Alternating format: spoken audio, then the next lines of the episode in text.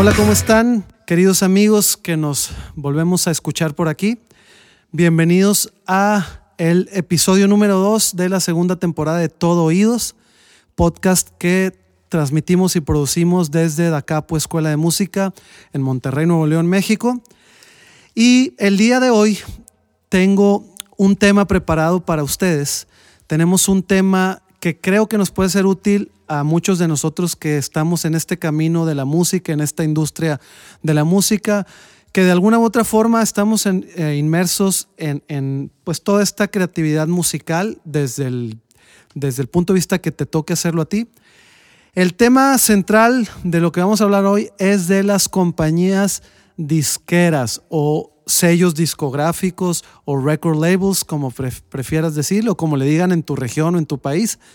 Y para hablar de estas disqueras, pues vamos a tratar de tomar algunos conceptos que espero que te sean útiles, que de perdido te llevas un concepto si estás pensando en o ya estás iniciando o forjando una carrera en esta en la industria de la música. Y bueno, para ello tengo dos invitados muy especiales que me acompañan el día de hoy porque ellos tienen sus proyectos musicales, además de que los conozco ya desde hace pues varios años, suficientes años, diré yo, incluso tuve la fortuna y la suerte de ser maestro de ambos y ahorita colaboramos aquí en Dacapo Escuela de Música, pero además de estar inmersos aquí en Dacapo, ellos tienen sus proyectos, eh, que ahorita les van a hablar eh, de, de esos proyectos un poquito, y pues están en toda esta parte de la difusión, la promoción, la distribución de su material, que ambos ya lo pueden encontrar en, todas las plataformas. Eh, entonces ellos nos van a dar otro punto de vista, el punto de vista de la persona que en este momento está eh, haciendo todas esas actividades. Nos van a decir si estarían dispuestos a firmar algún contrato con una compañía o si lo prefieren hacer independiente. Y de muchos otros temas que trataremos de hablar el día de hoy. Ojalá se queden con nosotros, aunque sea este, pues vamos a, ver si lo podemos hacer no muy largo este podcast. Y bueno, para empezar y entrar en calor y en materia, quiero presentarles aquí a mi derecha, que aunque no nos ven, está aquí a mi derecha, Isaac Sánchez. Isaac Sánchez es un tremendo baterista que también es arreglista y compositor. Isaac eh, pues estudió la carrera de música contemporánea con especialidad en batería un músico que me ha tocado ver, me ha tocado incluso pues tocar con él también, eh, eh, que se sigue preparando, que sigue avanzando en su carrera. Y pues eh, me gustaría, Isaac, que nos hablaras un poquito de, tu proyecto y ya ahorita empecemos a discutir qué pasa con esto de las discográficas, contratos y todo. Pero antes de eso, digámosle a la audiencia, a nuestro público, de qué se trata lo que tú haces, Isaac. Sí, Jorge, muchas gracias eh, primeramente por, por, la invitación. Em, pues lo que yo hago con, con, mi banda es este, pues metal, metal progresivo, ¿no? Tenemos muchas influencias de, de las bandas desde rock progresivo hasta ahorita metal progresivo y pues nos dedicamos a, a hacer este tipo de música. A New Discipline es el, el nombre de, de, nuestro proyecto. A New Discipline una nueva disciplina. Ajá. Digamos, digo, para traducirlo por ahí, para que lo busquen así. Sí, sí, sí. Em, tenemos por ahí ya unos cuatro añitos de que definimos el proyecto. El proyecto nació aquí. Como, como te comento, pues tocábamos metal progresivo. Yo, le inicié el proyecto aquí con, con Diego Guerrero. Eh, empezamos a componer muchas canciones por ahí. Nos gustaron algunas, pensamos en grabarlas. Conseguimos después ya toda eh, la full band. Em, y pues bueno, lo grabamos, este, salió por ahí en el 2019, ya hace dos añitos, y pues pueden encontrar nuestro EP, eh, eh, Leave It All Behind, se llama el EP, A New Discipline. Entonces ya está eh, en, las, en todas las plataformas digitales ahí lo pueden encontrar. Y, y, como te comento, es metal progresivo. Eh, con unos toques por ahí de, un poco de sinfónico, un poco de, electro, algunas fusioncitas así medio, medio curiosillas. Y pues esperemos que, les guste un chorro. Pueden pasar a cualquier plataforma digital y ahí lo encuentran. Es más o menos y a grandes rasgos de lo que es en nuestro proyecto. Claro, para que lo busquen, por favor, lo escuchen a toda la gente que le gusta el, el, metal, el rock, que pues a mí me, me, me, ha tocado escucharlo completo, ver todo el proceso de generación de este producto y creo que eh, no, no se les va a hacer demasiado pues, ¿qué les digo? Difícil de escuchar, creo que es algo fácil de escuchar y para todos los amantes de, del metal, y aunque no te guste el metal, creo que es algo bueno para escuchar. No, no, no creo yo que sea muy estridente, la verdad creo que es, es este, tiene una parte dócil en ese sentido, pero bueno, escúchenlo y ustedes denos pues, su propia opinión del proyecto A New Discipline eh, de Isaac Sánchez y, y los demás músicos que lo acompañan por ahí. Muchas gracias de nuevo, Isaac, por aceptar la invitación. Y también tengo aquí a mi izquierda a Anuar, Anuar Ramírez, que también tuve esa fortuna de, poder ser su maestro hace ya algunos años. Y bueno, él eh, pues se ha destacado como guitarrista, interpretando muchos géneros y trae ya desde hace tiempo su proyecto que también está por ahí en todas las plataformas, Spotify, Amazon Music, etcétera, para que lo escuchen, lo, lo eh, pues sí, nos, den su opinión ¿Y por qué no nos hablas un poquito de eso, Anuar, de tu, de tu trabajo? Claro, Jorge, muchas gracias por la invitación. Otra vez, gracias por invitarme. Este, bueno, Alexei Raka nació este 19 de marzo, este 19 de marzo lanzamos nuestro primer sencillo eh, solista y es un disco que habla, así como así rápidamente contarte de géneros de power metal, symphonic metal, gothic metal. Tenemos la clásica balada romántica, como siempre, en un disco de, de, este, de este género. Y el disco rápidamente te puedo contar, habla de los estados del humano, las, las, vivencias que tiene el humano mientras va creciendo. Es un disco conceptual que tiene aires muy, muy, muy, muy, muy, muy variados. Y por darte un background así de este género, de este disco, nació justamente cuando yo era estudiante, o cuando era su estudiante, este, cuando era tu estudiante, Jorge, y lo que yo hacía después de clase siempre era llegar a mi casa y componer. Lo que aprendía en clase los componía todo ese rollo. Y llegaba bien emocionado y componía, no sé, 30, 40, 20 mil canciones. Y se quedaron en el olvido. Y hasta ahorita, 11 años después de que aquí estamos trabajando como maestros, como productores, este, se nos cumplió el sueño de, de hacer esto de realidad. Y la verdad, muy contentos. Muchas gracias también por el espacio. Eh, igual lo pueden encontrar en, como les dijo el maestro, Amazon Music, eh, YouTube Music, Spotify, las que ustedes digan, TikTok, Instagram, donde gusten. Alexei con Y. Alexei con Y, XY, Raka con R-A-C-A. Perfecto. Como quiera, vamos a tratar de poner los, los links, los enlaces de su música aquí en este capítulo para que nos puedan nuestros amigos que nos escuchan eh, pues darnos su opinión. Y bueno, bienvenido nuevamente. Queremos, quiero entrar en, el tema central que les mencionaba al inicio de este podcast, de este episodio, que son las compañías o los sellos discográficos. Eh, pues yo sé que quizá todos los que nos escuchan los conocen, han oído de, ellos. A lo mejor hasta alguien que nos escuche están firmados con alguna disquera o tienes tu propio sello, qué sé yo. El asunto es que en esta parte, vamos a llamarle, cuando estamos tratando de hacer una carrera, un negocio inclusive, con nuestra música, con nuestro trabajo musical, pues hay, hay conceptos que debemos poner mucha atención para que tengamos el mayor provecho posible. Y como le decimos acá en México, que no nos chamaquen, o sea, que no se quieran pasar de listos aprovechándose de nuestro desconocimiento. Tampoco eh, se trata de pelear por pelear, ni pensar que una, o sea, que el músico o por otra parte que la compañía tienen más peso, menos peso, más poder, menos poder. No se trata de eso.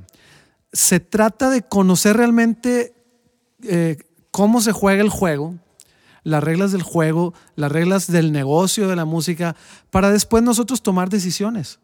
Nosotros me refiero a nosotros como, como el músico, intérprete, ejecutante, incluso compositor, o a nosotros como disquera también. O sea, no, no quiero que se entienda que estar del lado del músico o del lado de la discográfica es, es eh, eh, eh, o sea, que un lado es malo y el otro, bueno, no, no pasa nada. Incluso algunos de las propias eh, bandas, grupos, solistas, empiezan a crear sus propias compañías y después firman a otros artistas. Todo eso está, todo eso es, es muy válido, ¿verdad?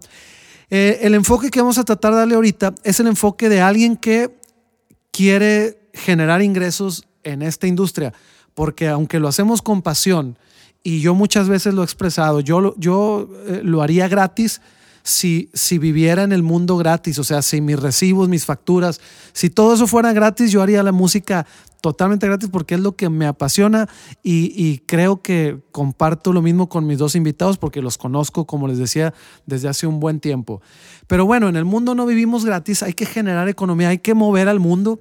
Ahorita, este, pues seguimos en una época en que necesitamos generar recursos para poder seguir trabajando en, en esto, en nuestro arte, y e incluso generar empleos, este, generar oportunidades para, para otras personas, para, para otros músicos que vienen empujando fuerte. Todo eso es importante, al menos para nosotros. Y si tú estás en este camino donde quieres que tu arte, tu música, tus producciones, tus composiciones, etcétera, te soporten tu estilo de vida, pues creo que eh, los temas que vamos a hablar aquí pueden ser un poquito de tu, interés. Bueno, el, el primero de esos temas que corresponden a esta parte de, las, de los sellos discográficos es el porcentaje que se comparte o se designa para la compañía y el porcentaje que le corresponde al artista. Y para hablar de esto me voy a ir un poquito más atrás. Miren, aquí estamos, eh, ahorita antes de entrar a grabar esto, eh, platicamos un segundito. Pues yo soy más, yo soy, yo estoy en mis cuarentas y ellos que están aquí están en sus treintas, ¿sí? ¿O me equivoco? ¿Sí? Ellos tienen este, eh, 30 años, no sé cuántos años tienes tú. no? 32 ya. 32. Trein- Isaac. 25, Bueno, si ya se quiere quitar la edad, Isaac. 30 años. 30, y- 30 y 32. Ahí estamos. Entonces, ellos pues son de la misma generación que puede no estar muy distante a la mía.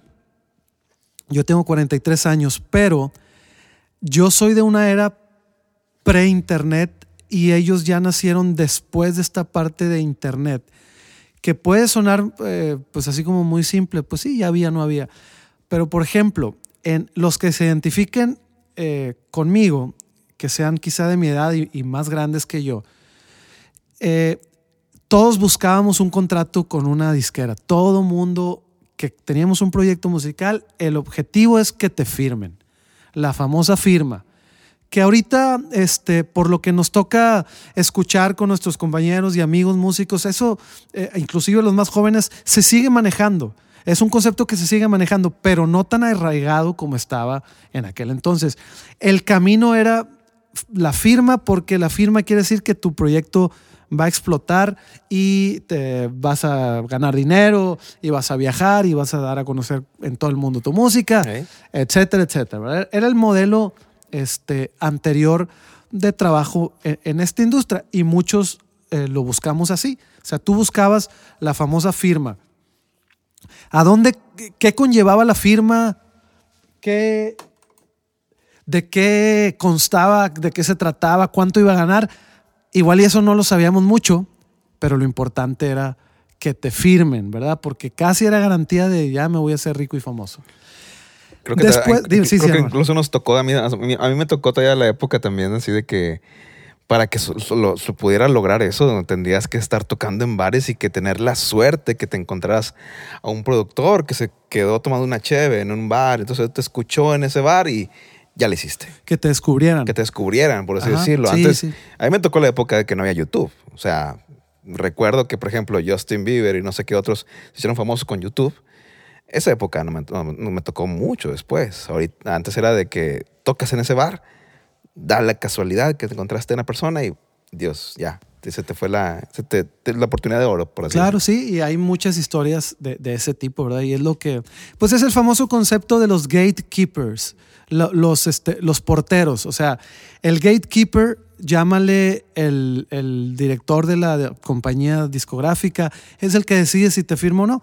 él tiene el- las riendas y él tiene la decisión. Entonces, si le gusta esta banda o la otra, o este solista, este artista, pues lo firma impulsará su carrera y todos felices y contentos, ¿verdad? Entonces, ese era un modelo que ahora a ustedes les tocó diferente porque ya nacieron en, en la época después de Internet donde el modelo de hazlo tú mismo, do it yourself, estuvo más arraigado. Entonces, toda la parte independiente, toda la industria independiente tomó muchísimo más fuerza. Y ahora es, ah, pues si no me quieres firmar, pues no pasa nada porque yo, pues tengo, como decía Noir, mi canal de YouTube, yo tengo la forma de distribuirme en las plataformas que van saliendo.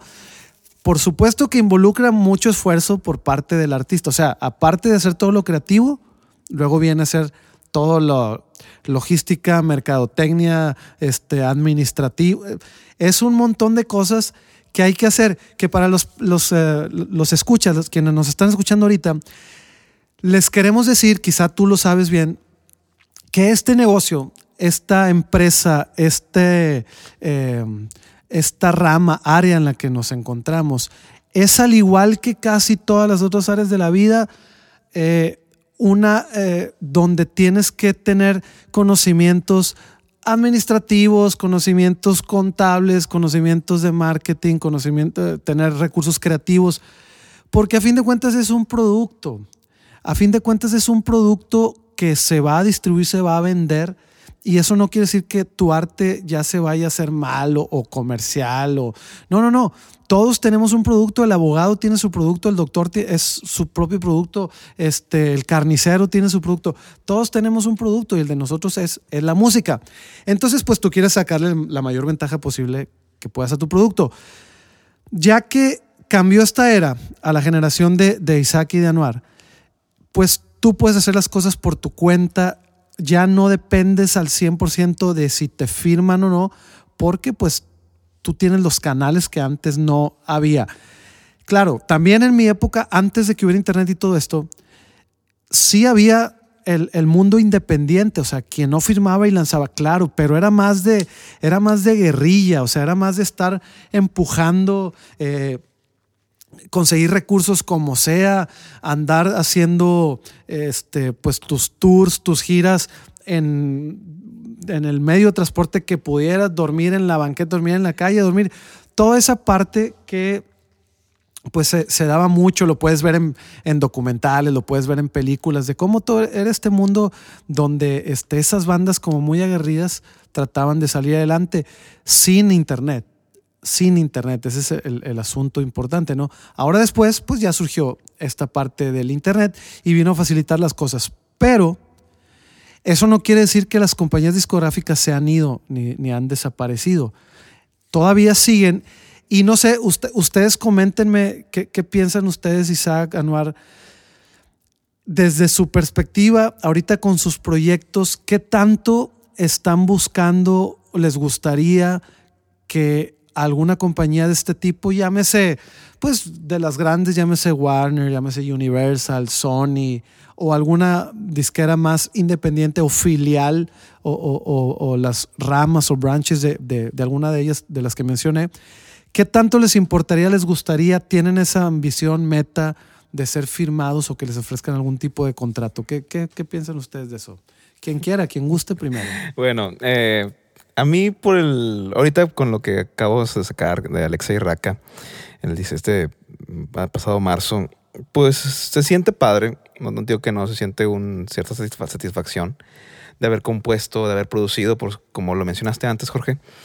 Pues todo lo tenemos ya en una computadorcita chiquita, en una laptop. Podemos hacer muchas cosas, o sea, utilizar los sistemas, los DAWs para poder grabar nuestros proyectos digitalmente, este, análogamente la, facilidad, de, de, repartir el audio a miles de redes, de plataformas. Y eso como, pues sí, es un alcance que es súper super sorprendente por el hecho de que pues ya lo puedes hacer tú y tú mismo ahora con las promociones de Facebook, de Instagram, pues sí, la haces de promotor, la haces de productor, la haces de compositor, la haces todo ese rollo. Pero la verdad, sí sería un alivio tener tal vez a esa disquera, a esa compañía, a esa empresa, a ese promotor que te puede ayudar y sabes qué, yo quiero trabajar nada más tocando y tocando y tocando mi música, componiendo y, tocando. Creo que es un, una meta, un sueño, por así decirlo. Más a mí lo que me interesaría literalmente sería siempre cuidar mis canciones, o sea, que yo tenga todavía un poder sobre ellas, porque todos tenemos, a lo mejor tenemos muy este, demonizado el concepto de disquera de que se va a quedar con todo lo tuyo. Y a lo mejor sí, a lo mejor hay contratos muy pasados de lanza, pero yo creo que yo estaría interesado siempre y cuando la disquera a mí me dejaría seguir componiendo lo mío y meterme en la producción. Ok, entonces existe ese concepto de eh, pensar que la disquera va a venir a imponer su ley y Sí. controlarte. Es, Sí, eso es algo Esa es la, que- la la clásica que creo que todos hemos crecido con este últimos este, años. Más yo entiendo que sí, hay ciertos contratos, ciertos también disqueras que pues son mucho más diferentes. Este, existe el miedo de perder, yo creo que a lo mejor el poder, control el control creativo. Y sí, lo entiendo totalmente. Yo me siento muy a gusto, la verdad, teniendo el control creativo tanto en la composición como en la mezcla, la parte creativa. Pero no tendría broncas este, yo, la verdad, en mi persona, que alguien se encargara, por ejemplo, de la, de la difusión, de la esto, de ayudarme con la mezcla, masterización, porque sí fue, aunque no, sí fue mucho jale que, hay que hacer cuando uno está solo, por así decirlo, entre comillas, pero sí. ¿Tú, ¿Tú qué piensas, Isaac, eh, de una compañía que, o sea, ¿te gustaría, lo buscas o no lo buscas? ¿Crees que ese control creativo que dice Noir te lo quitarían? ¿O qué, qué, qué- pues sí, ¿qué, qué, qué opinas tú al respecto de eso? Pues igual que Anuar, em, pienso que si a mí una disquera me va a quitar el trabajo de promocionar mi música y garant- garantizarme éxito, más que nada, sí, sí es, un, es una meta, claro. Y, y- y- y no hablo nada más por mí, o sea, con los chicos de la banda, todos, todos tenemos el pensamiento que pues estaría perfecto nosotros solamente dedicarnos a estar ahí. Oye, este, ya salió esto, esto, esto, sigue esto, encárgate de la música, claro, es el sueño que tenemos. Sí es una meta, Jorge, sí es, sí es algo que, consideramos, sí nos encantaría. Em, creo que toda nuestra generación está con la idea eh, que menciona Noir de, del, del perder la identidad, de perder la creatividad cuando, cuando una disquera grande te, te, te toma. Eh, sí estamos todavía con ese concepto, no te digo que no, estamos con el miedo de, oye, vamos a perder la identidad porque nos van a hacer vestirnos así, nos van a hacer componer así. Hay muchos casos, ¿no? De, de gente que empezó haciendo eh, eh, música tal vez eh, rock o, pop, pero que luego lo, lo cambiaron a ritmos urbanos, le cambiaron a hacer colaboraciones bien raras. Entonces, nosotros estamos con ese, con ese miedito. Sí creo, Jorge, que hay muchas eh, eh, disqueras en la industria que, que- pueden meterse demasiado en, tu creatividad y en tu identidad, pero también creo que hay unas que están enfocadas también al, género. Eh, las bandas que nosotros conocemos eh, y que nos han inspirado y que tenemos ahí como, como referencias, dichas eh, eh, bandas están en disqueras que todavía les permiten eh, tener su, su identidad, su, su creatividad, sonar a lo que son, ¿verdad? Sí, obviamente ah, hubo algún momento en la historia de tal banda en la que no se parece nada en lo que era antes y en lo que es ahorita, ¿verdad? En la era, como le decimos nosotros, la era comercial, el, el- el- el concepto sí está todavía en esos términos, pero aún así, Jorge, o sea, y lo digo, creo que Noir también piensa igual que yo, si a nosotros nos quitan ese trabajo, para nosotros está genial. Sí, claro, y, y más ahorita que, que- somos eh, eh, emergentes. O sea, estamos empezando en, en la industria y si algo nos puede impulsar y que nos volteen a ver, claro, ¿La parte económica les importa también o, o no? O sea, imagínate que viene la disquera y dice, está bien, eh, te voy a dar el control creativo a ti, pero la parte económica, pues, este, vamos a manejarla de esta forma. ¿Es un tema para ustedes o no es un tema tan importante? Mm, buena pregunta. Ah, obviamente sería a lo mejor tal vez la onda de querer ya vivir de nada más de eso. Se volvería importante si esa fuera mi única este, fuente de ingresos para mí. Ahorita, por ejemplo, yo trabajo como maestro, como productor y todo ese rollo, y está bien, no es el ya afiliarme a una disquera, tal vez no sea mi fuente principal de ingresos.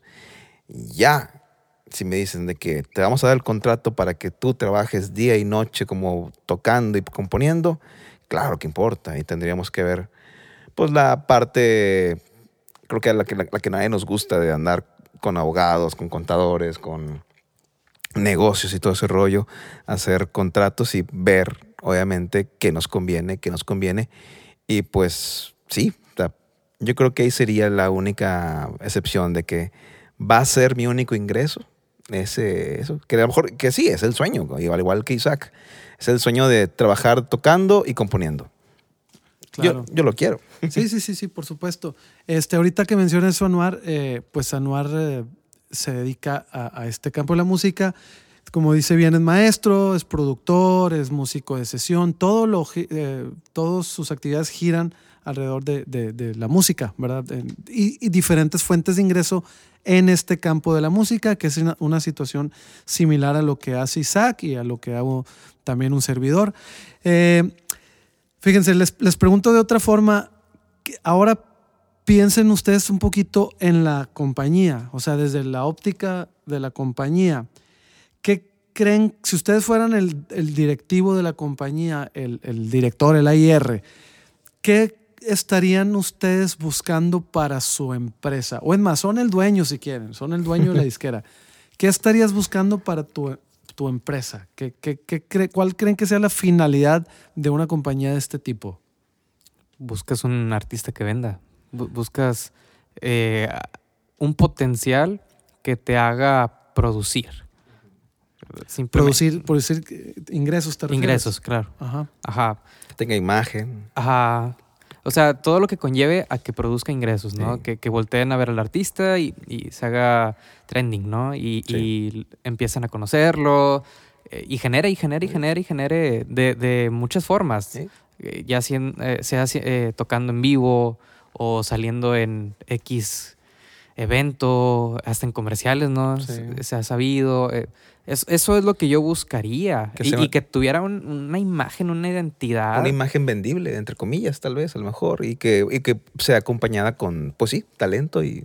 O sea, vender, vender el producto. Sí, vender el producto. Vender el producto, eh, no sé, de la, con el mayor alcance que se pueda, internacional, en todos lados que se pueda. Y si no le ves eh, potencial de venta entonces no lo firmarías en tu disquera.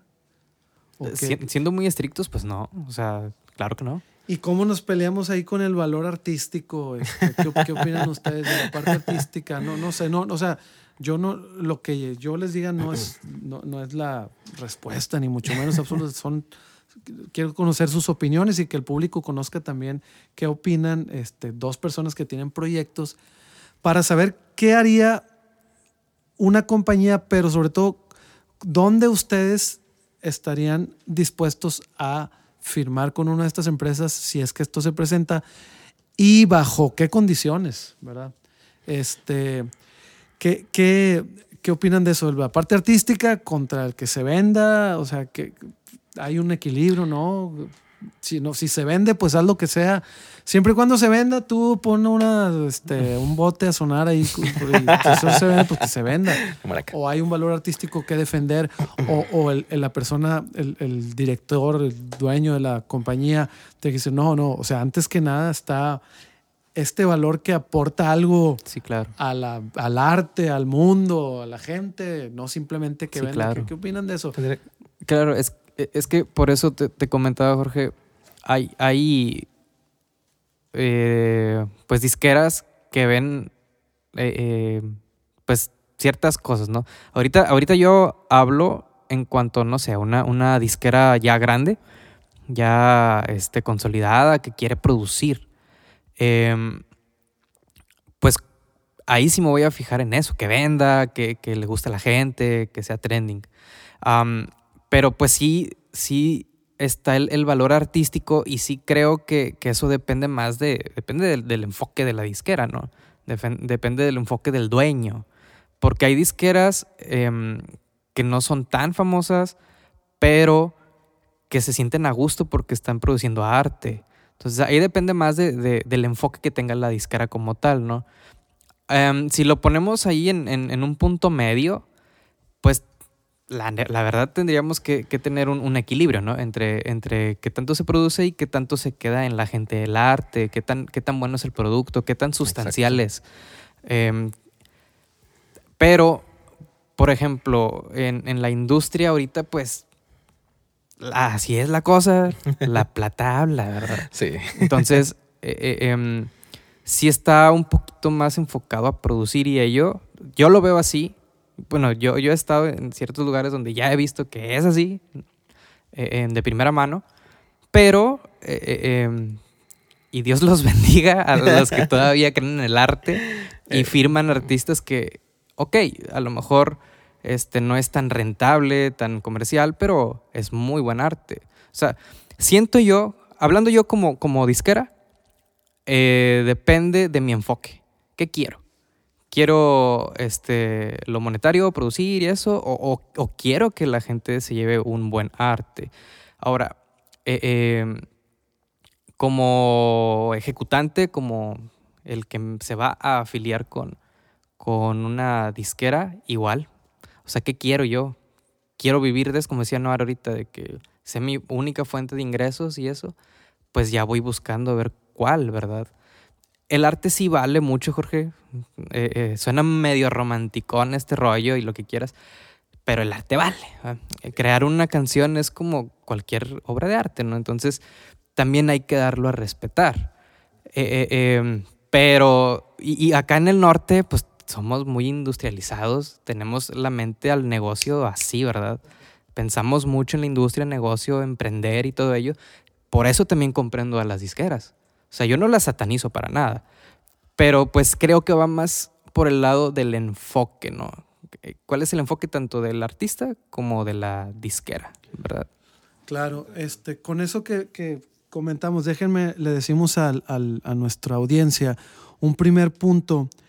Eh, como anteriormente se manejaban los contratos con estas compañías entre un artista y la empresa discográfica, aproximadamente el porcentaje que le corresponde, que, que, se pone en el contrato para la compañía y el porcentaje para el artista más o menos se reparte como en un 90% para la empresa y un 10% para el artista, o quizá un 85, 15, 85 para la discográfica, 15 para el artista, o un número ahí, ¿verdad? O sea, un 12% para el artista, un 11, un 10, incluso un 8 un 8 para el artista, un 92 para la discográfica.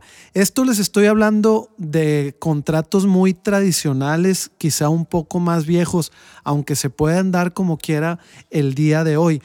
Y, pero ¿de qué ¿a qué se refiere ese contrato? Lo que una discográfica, en el negocio donde se encuentra una discográfica, es en el negocio de las grabaciones o sea, una record label, compañía o sello de grabación, es en el negocio de las grabaciones. que se, en nuestra industria que se graban? Se graban audios. Entonces, eso quiere decir que si tú firmas un contrato con esa disquera, la disquera va a ser la dueña y titular del audio que, se está haciendo. El, el audio no pensemos que ya hemos hablado en otras ocasiones, en otro podcast, y lo seguiremos haciendo porque son temas que creo que son muy importantes. No pensemos en la composición. La composición es la primera parte, la semilla, ¿verdad? Siempre les, mencionamos así.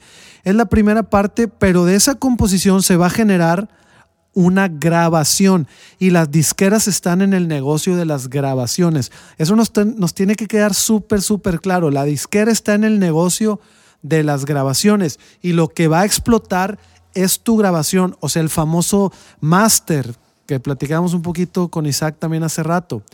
Ese máster es el audio, el audio.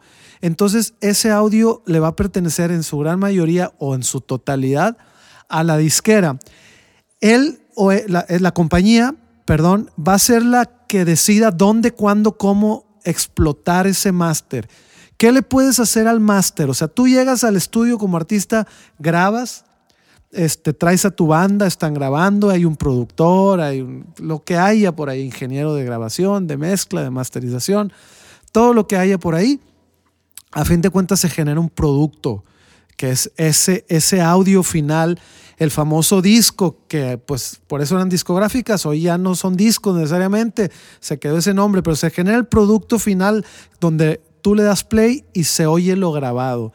Ese producto de la grabación es el que la disquera controla. Y lo controla tanto que, como les decía, ellos deciden dónde y cómo y cuándo explotarlo. Una forma de explotarlo es hacer copias. Hacer copias y venderlas. Hacer copias en CDs, hacer copias en viniles, hacer copias en cassettes, en el formato que me digan. Y de cada copia vendida, le van a dar ese 10 o 15% al artista y la disquera se queda con el 90%, 85%, lo que sea. Pero si se fijan, es, es un porcentaje muy grande que es para la compañía. Y el audio, esa grabación la sigue controlando la, la, empresa, el máster. Por ejemplo, llega un productor de películas y la disquera hace tratos para que la, la, canción del artista aparezca en tal película perfecto. ¿Quién va a ganar el mayor porcentaje de ese, dinero, de esa explotación? La disquera. Al, al, artista se le va a dar únicamente pues lo que venga estipulado en el contrato, que sea ese 8, 10, 12%. Pero el artista no puede tomar el máster, fíjense, tomar el máster que él mismo, o sea, es pues donde él grabó, no puede tomar el máster, subirlo a Spotify o hacer copias y venderlas por su cuenta y entonces de cada copia quedarse con 100 pesos el propio artista. No se puede, porque en el contrato el único titular de ese máster o dueño del máster es la disquera. Y yo te voy a salpicar tu porcentaje y ese que estamos hablando, el 10, el 15, el 12. Entonces el ingreso mayor y el control, sobre todo el control, es de parte de la compañía. Yo con esto no estoy diciendo que esté mal eso o que esté bien. Es lo que es. O sea, el contrato.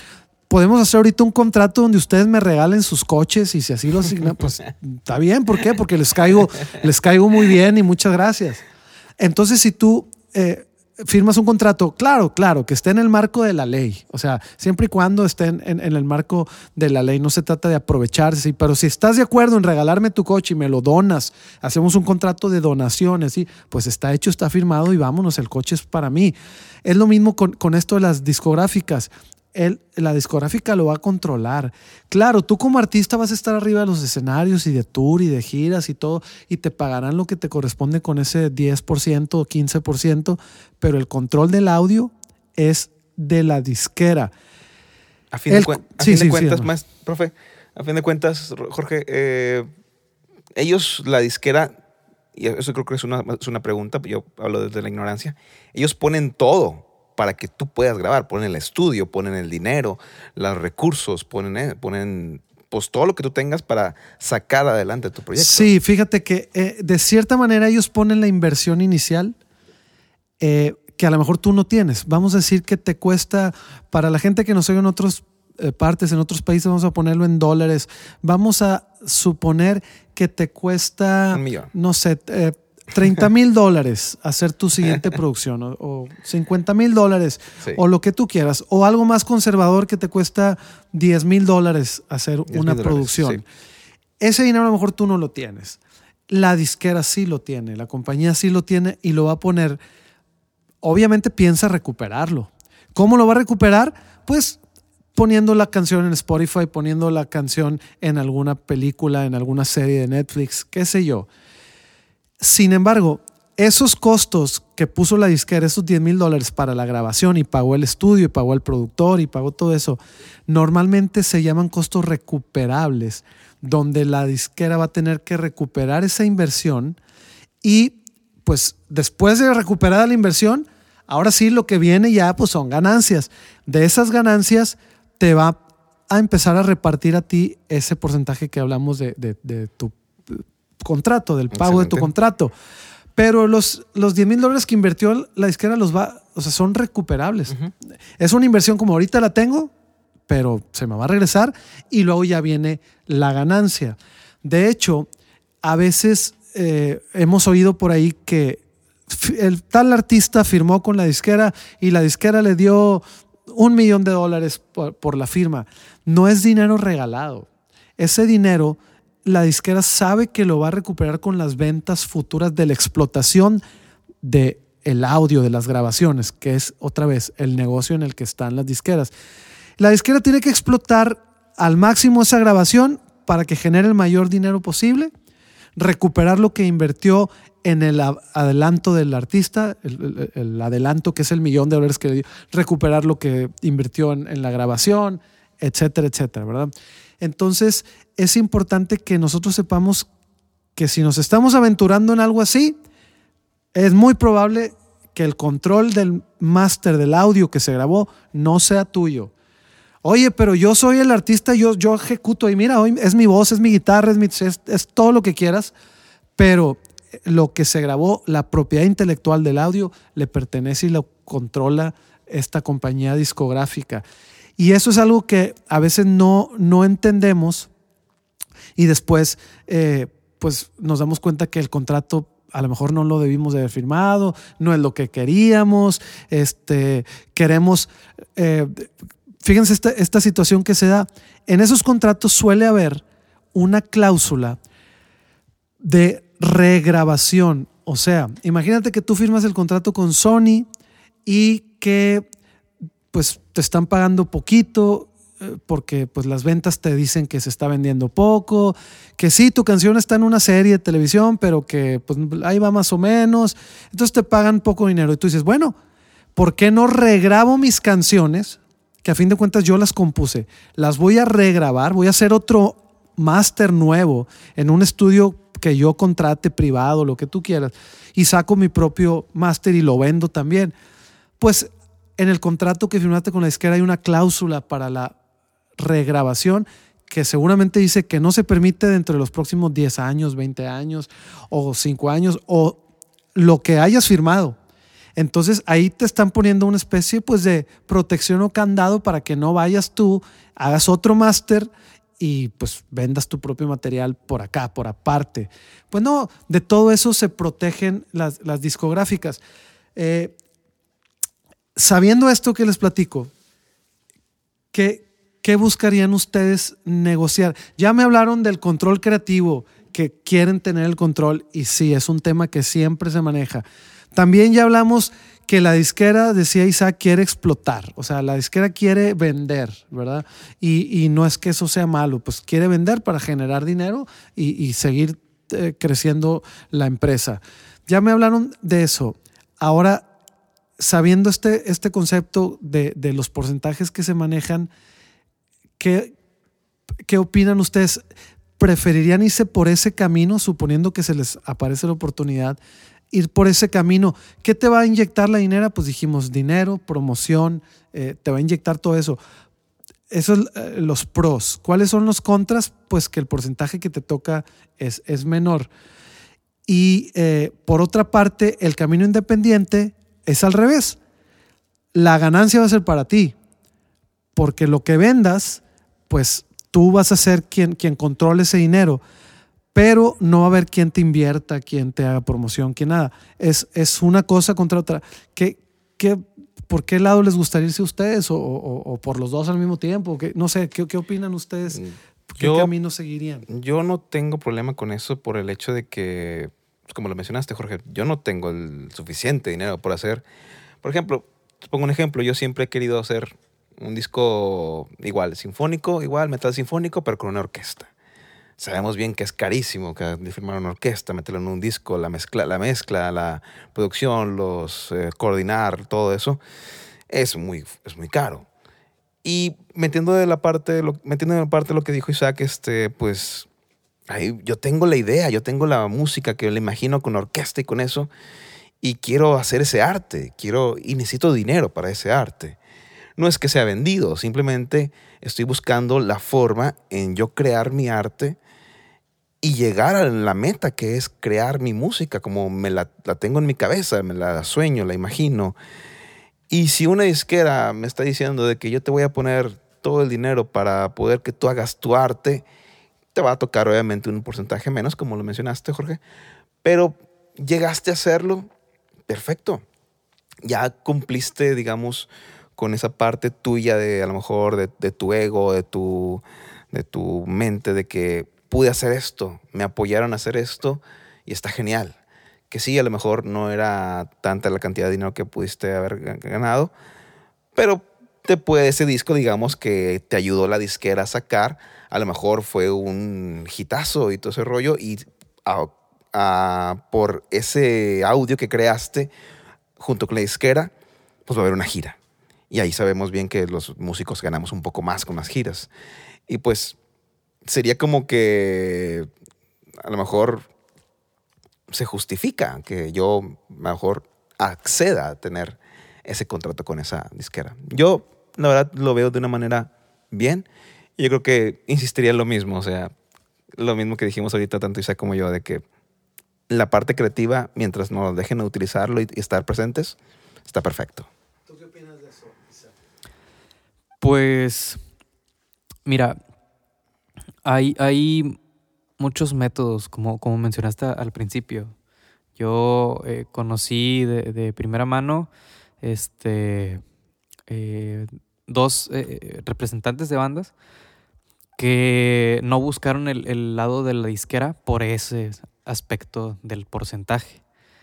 Em, se les hacía muy poquito, ¿no? A, a, estos representantes y pues temas de negocios, etcétera. Entonces fueron por otros métodos. Ahorita las redes sociales, híjole, o sea, es una cosa impresionante. Em, y uno de ellos me decía, es que el que controla las redes sociales controla todo. O sea, no, no, ya después de eso las cosas sean solitas y toda la ganancia es para ti. De hecho, ahorita menciona Noir eh, una gira, ¿no? el mismo movimiento de la disquera te, te, puede generar un, tour o algo. Bueno, esta persona em, halló los métodos para generar lo mismo sin una disquera y se llevó a su banda por toda Europa. Eh, hubo ganancias y todo, y todo fue para ellos. Tiene sus pros, tiene sus contras. Eh, el trabajo que él hace es muy arduo, es demasiado trabajo, pero la ganancia es mucha. Entonces, híjole, eh, hay canales Está complicado, pero hay canales. No es imposible, pero sí hay que. Eh, claro, claro. Trabajar doble, triple. Triple, hasta cuádruple. Este. hay canales, pero. Pues ya depende, Jorge, de, lo que quiera.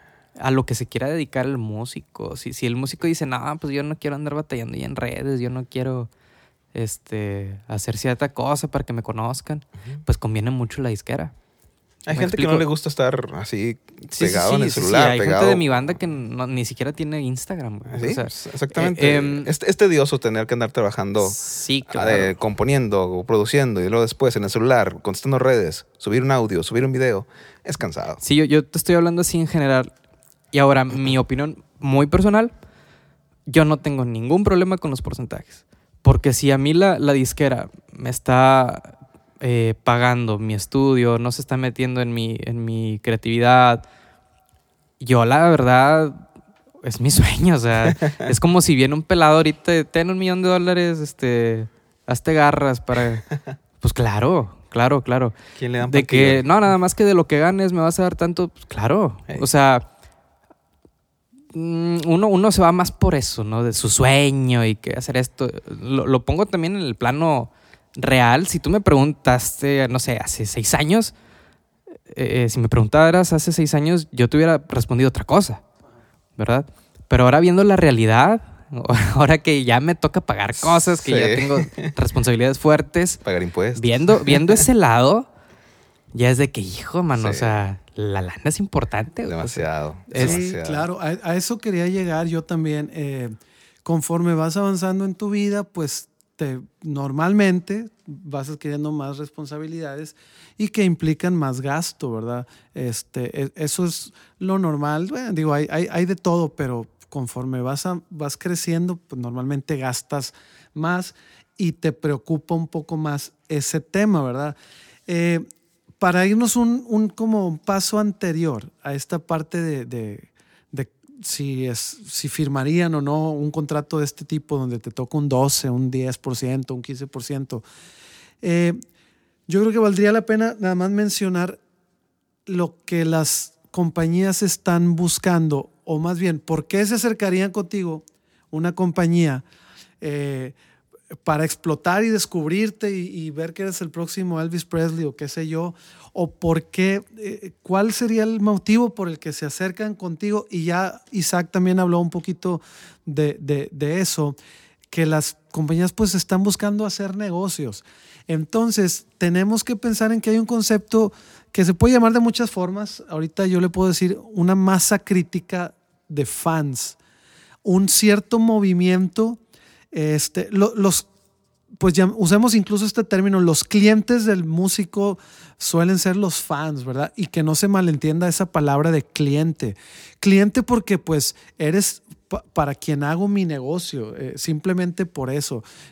Acá les llamamos fans, que pues se oye más, más elegante, ¿verdad? Los fanáticos o los fans, pero a fin de cuentas son una especie de clientes o, o si lo quieres más ver desde negocios, pues a mí me gusta ver que son nuestros clientes. Al cliente pues se le cuida, se le, se le fomenta. Eh, hay una masa crítica de fans o de clientes donde estas compañías van a ver, ah, este, a New Discipline, la banda de, Isaac, o Alexei Raka, la banda de Anuar, tienen movimientos, se escuchan aquí, se escuchan acá, este, hacen ruido, eh, llega alguna revista y les hace un reportaje, los reporteros se van con ellos. eso ellos lo han generado con su esfuerzo, dedicación, de manera orgánica, creando una base de fans, una masa crítica, donde entonces sí la compañía discográfica puede decir, ah, ahí hay oportunidad de negocio. Porque el asunto de ir a explorar lo desconocido, ir y llegar a, pues no sé, antes era como decía Noir también, a los bares, a hoy en día quizás llegar a, YouTube o a tu eh, SoundCloud, a tu canal de lo que te, y descubrir al próximo este, músico del siglo pues quizás sí se puede dar, pero eh, se me hace que las, las probabilidades son pues más reducidas o, muy escasas, ¿no?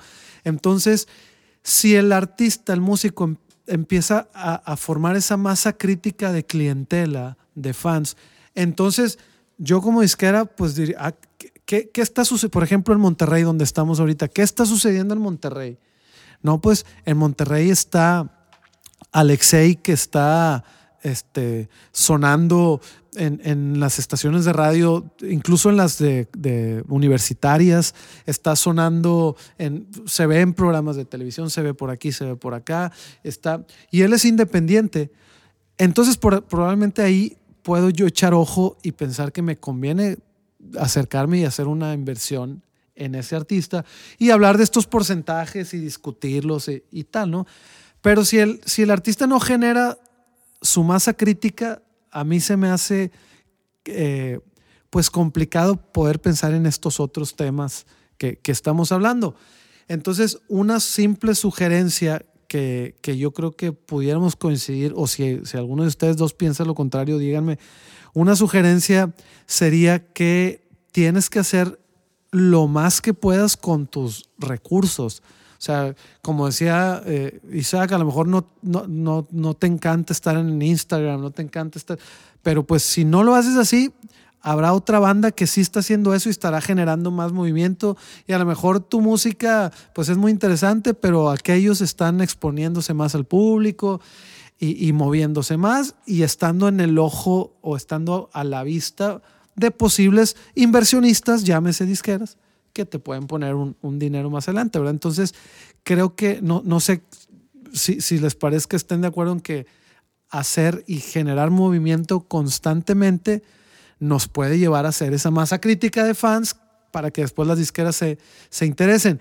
Y no sé si se han visto, y, y si me quieren comentar algo de esto, cuando sale un grupo, una banda, un artista, que ya es reconocido, tiene cierta trayectoria, normalmente pues ya está el reportero hablando con él y, le pregunta, bueno, ¿cuántas cuántos este, sencillos, CDs, LPs se han grabado? Normalmente hablamos de, 10, 15, 20, 30, 40, 50. O sea, eso quiere decir que están generando material constantemente, constantemente.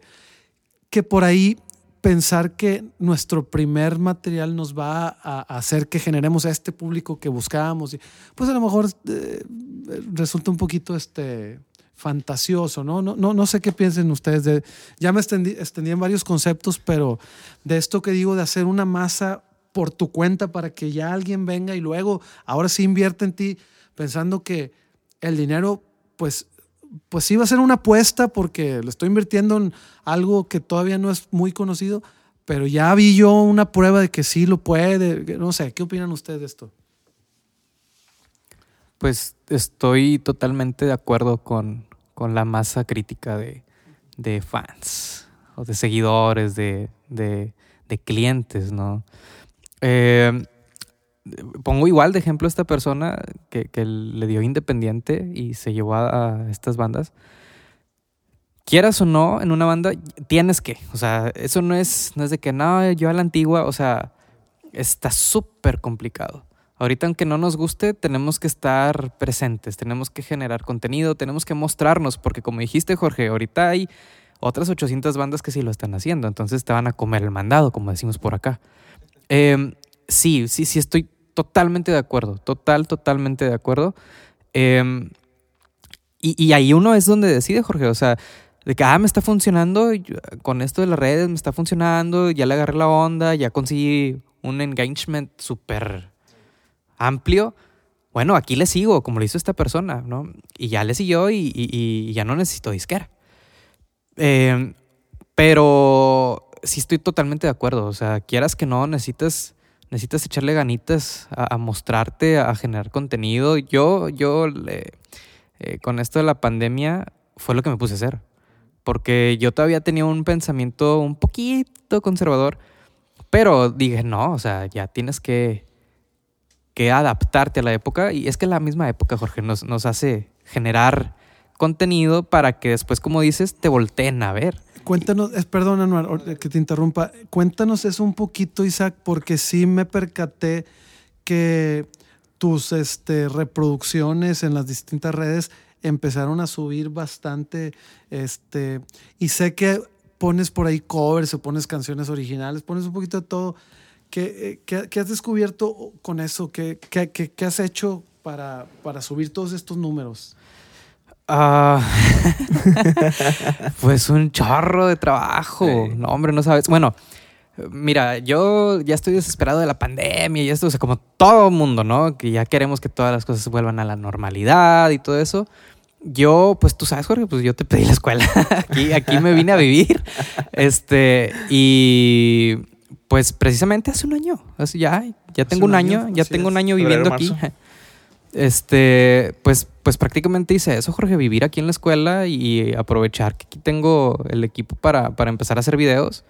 Eh, sí tuve que, meterme a, investigar cómo es el movimiento. Para mí era algo pues relativamente nuevo porque pues yo no estaba muy, muy metido ¿no? en redes. Entonces investigué cómo se mueve, cómo, cómo puedes hacer clips pequeños, este, más o menos qué le interesa a la gente, eh, pero para producir eh, gran cantidad de material en poco tiempo, pero mm, sin descuidar un poquito como, como no sé, em, la calidad en, en cuanto a, al, equilibrio con lo que a la gente le gusta, ¿no? Entonces lo que hice fue ponerme a grabar videos a lo desgraciado, como decimos por acá. Eh, dos, le tres. muchas horas. Sí. Le has metido muchas horas. Sí, le he metido mucho tiempo, Jorge, a esto. Oye, le tuve que, aprender al editor de video. Le tuve que aprender este, a varias cositas, ¿no? Porque pues yo aquí estoy solo. Y, los primeros meses fue de no te acerques a nadie, o sea, la pandemia que estaba súper horrible. Entonces yo solito aquí me venía a, a, trabajar, a escuchar canciones que nunca había escuchado, que a la gente les gusta, aprendérmelas tocando, también subí algunos ejercicios, o sea, empecé a investigar más o menos como qué estaba buscando la gente Luego me puse a grabar videos y pues estar ahí comentando, la gente que te comenta, responderles. Eh, en privado cuando te hablan, pues también tratar de hacer colaboraciones, eso también hice. Eso, eso me, me, ayudó mucho. Este, y esto que estás haciendo, eh, que pues yo he visto, como te comento, que has subido mucho tus, tus números, reproducciones. No, no sé si tus, tus este, eh, tu- tus, eh, la gente que se suscribe a tus redes también ha subido eh, bastante. sí, Sí, siguen, siguen en crecimiento. Esto que estás haciendo, ¿lo quieres utilizar como apalancamiento para, para tu proyecto, el proyecto de tu banda o para otra cosa? ¿Qué, qué es lo que quieres hacer? Totalmente, totalmente. Este, como todo mundo ya sabe, hay, hay gente que, que ahorita se mete a estudiar los números, se mete a estudiar las formas eh, de, cómo, de cómo manejar las redes.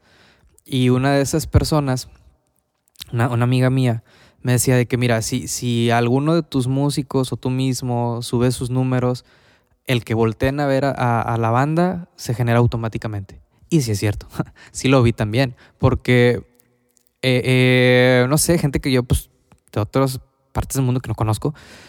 Oye, ¿y tocas en alguna banda? Eh, eh, ¿Cómo se llama tu banda? Ahí mismo te preguntan y ya tú los rediriges. O sea, ¿sirve, sirve para eso, Jorge? Para, para mostrarles tus proyectos y para ti también. O sea, alguna colaboración o alguna invitación. De hecho, Anuar me invitó a, grabar las baterías de su disco, este, por ejemplo.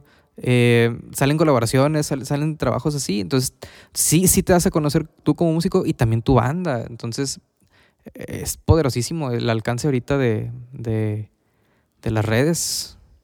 Pues sí, en, en tu caso, Noar, ¿qué, qué has estado haciendo para, para conseguir ese empuje, esa, esas, pues es- sí, aumentar esta- ese engagement, como dice Isaac, de fans, para conseguir más gente que... que- Exactamente lo mismo. Yo, afortunadamente, ahí en mi humilde casa, pues empecé a poner un pequeño estudio donde yo tengo mis micrófonos, mi amplificador, mis guitarritas, este, una pared acá acústica y, órale, subir un video hace, creo que hace poquito, Isaac, pues igual, como me falta mencionar lo que él participó en, el disco de Faded Sounds.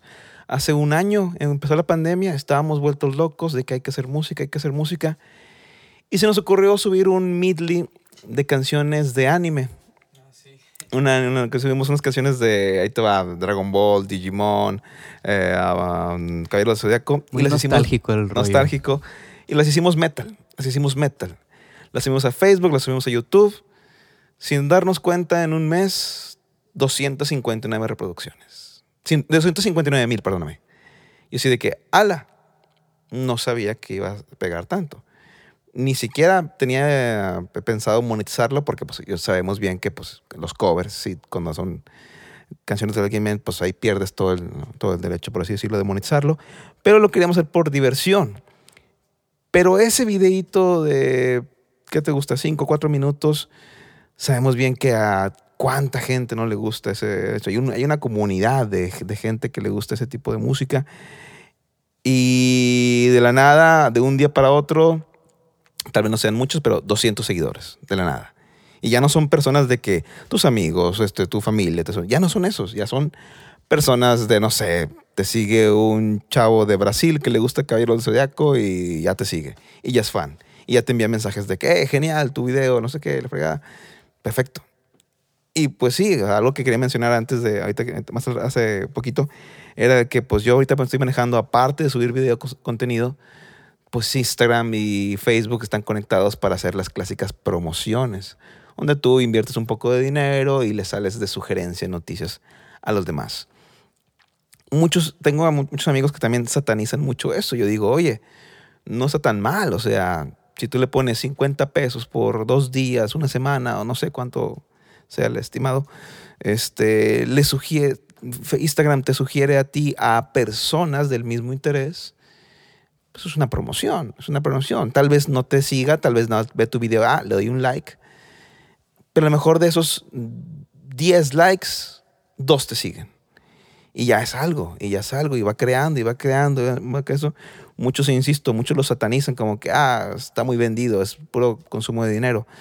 Pero sigue siendo una manera que uno, como músico independiente, que no tiene disquera, no tiene promoción, no tiene nada, es el acceso a fans, es el acceso a promocionarte a un simple botón, exactamente, ahí en tu celular. Y está interesante, no está mal, pero Es lo que estamos, es lo, es lo de ahorita. Claro, entonces este, también como Isaac, eh, ambos se han mantenido activos generando este tipo de, de, de contenidos, de, de, colaboraciones, que pues a fin de cuentas ayudan a crear tu base de fans. Creo, creo que eso, no, estemos o no con una discográfica, estemos firmados o no, creo que tenemos que empeñarnos en que la gente eh, nos siga, nos pida, incluso a veces nos exija este, cuándo sale el próximo material, cuándo, cuándo.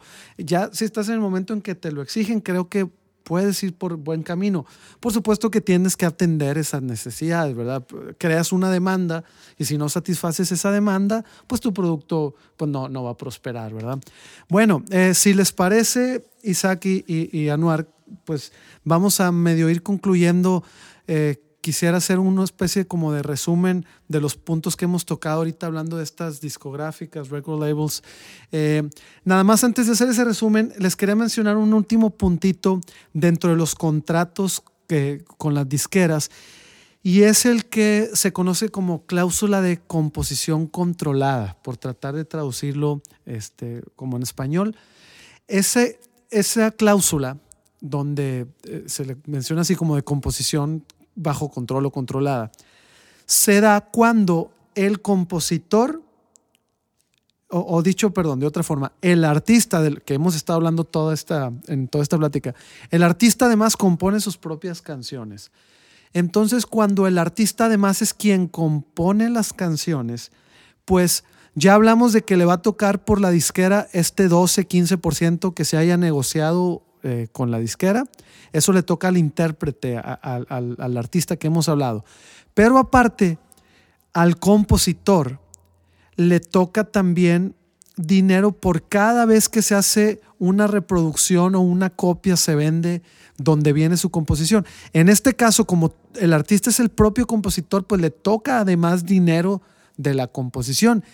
Entonces en el contrato la disquera pone, a ver, sí, pero te voy a dar tarifas reducidas porque ya te estoy pagando como artista, aparte tengo que pagar como compositor porque pues así es, ¿verdad? Estás así está en el marco de la ley, estás usando esa propiedad que es la composición. Esa composición la estás grabando, te voy a pagar como mi artista de grabación, aparte te voy a pagar como compositor. Ok, sí te pago, pero con una tarifa más baja. Esa cláusula de composición controlada viene en algunos o en muchos contratos, pero es importante discutirla y es importante que la disquera eh, esté enterada que tú sabes del tema, porque si están enterados, tienes tú más posibilidad de, de negociarle y decir, a ver, espérame, este, pues en realidad no importa de dónde provengan las composiciones, porque si vienen de un compositor externo, no le vas a dar eh, esa eh, reducción de la tarifa, se la vas a pagar completa. Pero como soy yo mismo, me quieres pagar menos. A ver, eh, entonces a lo mejor llegas a un acuerdo y resulta que la reducción pues es mínima. O no hay reducción, o que se, o a fin de cuentas se acuerdan que está bien, sí, sí hay reducción porque vamos a ganar mucho como intérpretes y vamos a ganar mucho. A lo mejor, pero lo tienes que saber. Y son ese tipo de cláusulas las que terminan afectando a los artistas y que nos topamos con artistas súper conocidos y súper famosos, incluso algunos que podemos conocer nosotros, este, artistas locales o nacionales, artistas que, que, que tú los conoces y que has oído su música, pero que hoy en día su economía no es la mejor porque no reciben dinero de, de, el dinero completo, digamos, si son el compositor, no lo reciben completo, les llega solo un poquito, más este, eh, la cláusula que estaba ahí de la, de la regrabación que hablamos, donde dice que nunca en 50 años va a poder regrabar, tampoco negociaron en su momento esa cláusula, entonces están perjudicados por todos lados que, que lo veamos. Por eso es importante conocer este tipo de, de, conceptos. Por eso quisimos hablar el día de hoy con, con Anuar y con Isaac de estos conceptos, que ellos también nos den, si se fijan, nos han dado su punto de vista de si firmarían o no con, con, con la disquera, con la discográfica. Cosas que pues eh, son dos proyectos reales que incluso este, Anuar acaba, está calientito su, su, su, material. Isaac ya tiene algún tiempo, pero está trabajando también en, en, lo que sigue. Proyectos reales, lo que harían ante estas situaciones. Entonces, nada más recapitulando para, para poder terminar, las compañías, las empresas discográficas están en el negocio de las grabaciones. Ese es su negocio, las grabaciones. Y normalmente la grabación va a ser de ellos. Ellos van a ser el dueño y titular y ellos deciden dónde explotarlo, cuántas copias hacer, dónde ponerlo para streaming, en qué película ponerlo, en qué serie. Eso lo controla la discográfica, no el artista. El artista va a recibir un porcentaje que se negocie, que dijimos entre el 10, el 15%, pero no va a tener control, a menos que en el contrato se ponga que el artista también tiene control. Claro, si eres un artista muy poderoso, probablemente puedes negociar control eh, eh, del máster también. Estamos hablando de la grabación.